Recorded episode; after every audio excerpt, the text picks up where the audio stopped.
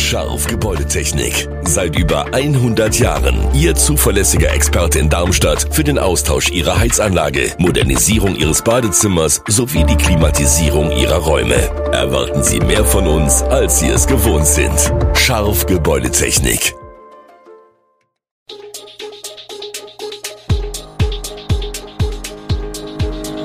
Gude, unser morgendliches News Update.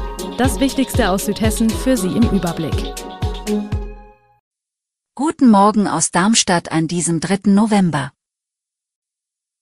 Darmstadt bei E-Mobilität in Südhessen führend, Obdachlosenunterkunft in Großumstadt soll umziehen und Bund und Länder legen Streit über Entlastungen bei.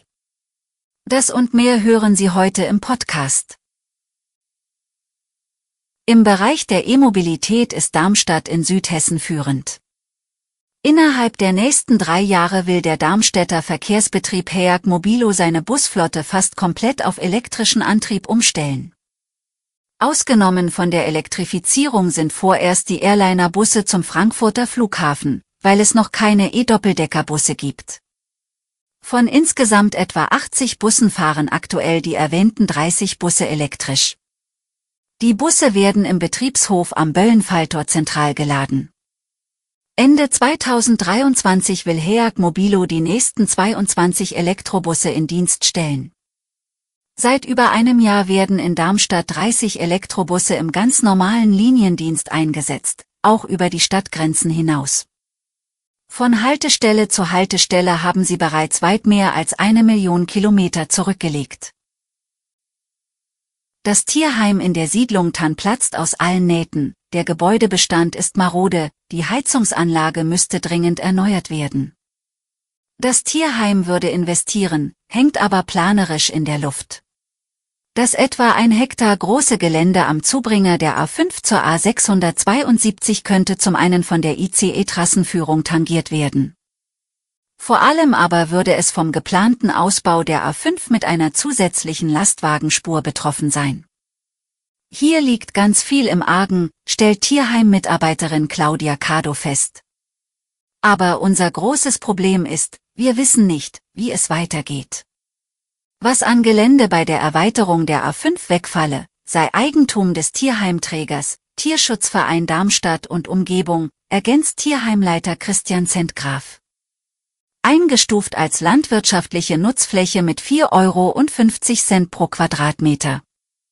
Der Verkauf würde also nichts einbringen. Was erhalten bliebe, sei Gelände der Stadt, das der Tierschutzverein in Erbpacht übernommen hat. Abgetretene Autospiegel, eingeschlagene Fensterscheiben. Erst im September hatte es in der Wilhelm-Liebknecht-Straße, im Herrnwiesenweg und in der Mühlstraße in der Kernstadt wieder Fälle von Vandalismus gegeben. Und das nicht zum ersten Mal. Die betroffenen Bewohner hatten sich daraufhin in einem Brief an Bürgermeister René Kirch gewandt, da es in der Vergangenheit schon öfter zu Vorfällen im Umfeld der dortigen Obdachlosenunterkunft gekommen war. Dass der vermeintliche Täter diese Straßenzüge immer wieder aufsucht, weil es sich um einen ehemaligen Bewohner der Unterkunft handele, ist eine Sorge der Betroffenen. Auch vor dem Hintergrund der jüngsten Vorfälle will Bürgermeister René Kirch nun die Suche nach einem neuen Grundstück für die Obdachlosenunterkunft forcieren.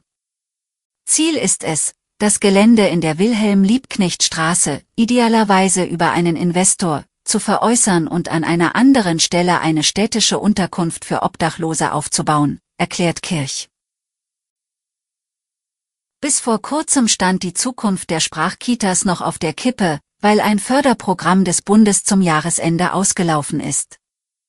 Nun hat die Stadt mitgeteilt, dass sie das Konzept auch ohne Bundesmittel weiterführen möchte. In Darmstadt sind insgesamt 24 Fachkräfte, 18 aus städtischen Kinderbetreuungseinrichtungen und 6 bei freien Trägern, vom Auslaufen des Bundesprogramms namens Sprache ist der Schlüssel zur Welt betroffen. Somit steht eines der erfolgreichsten Bundesprogramme im Bereich der frühkindlichen Bildung vor dem Aus. Stimmen Sie für die Abwahl des Oberbürgermeisters der Stadt Frankfurt am Main, Herrn Peter Feldmann? So lautet die Frage, die am Sonntag die größte Stadt Hessens bewegt. Rund 510.000 stimmberechtigte Frankfurterinnen und Frankfurter dürfen mit ihrem Ja oder Nein über das politische Schicksal des umstrittenen und unter Korruptionsverdacht stehenden SPD-Stadtoberhaupts entscheiden. Bei dem Verfahren, das am 18. Oktober begonnen hat, geht es um den Vorwurf der Vorteilsannahme im Amt. Feldmann hat sich laut Staatsanwaltschaft von der Frankfurter Arbeiterwohlfahrt, AWO, im OB-Wahlkampf unterstützen lassen, seine damalige Lebensgefährtin und spätere Frau zudem einen überbezahlten Job als Leiterin einer AWO-Kita bekommen. Im Gegenzug habe Feldmann stillschweigend zugesagt, sich im Amt für die Interessen des Sozialverbands einzusetzen. Bund und Länder haben ihren Streit über die Finanzierung geplanter Entlastungsmaßnahmen in der Krise beigelegt. Die Verkehrsminister von Bund und Ländern hatten sich bereits auf ein künftiges 49 Euro Ticket verständigt. Die Bundesländer hatten aber dauerhaft höhere Zuschüsse für ihren öffentlichen Nahverkehr vom Bund zur Bedingung gemacht. Die zusätzlichen Mittel aus Berlin soll es nun geben. Damit kann das geplante Deutschland-Ticket für 49 Euro kommen. Ob es schon zum 1. Januar klappt, ist offen.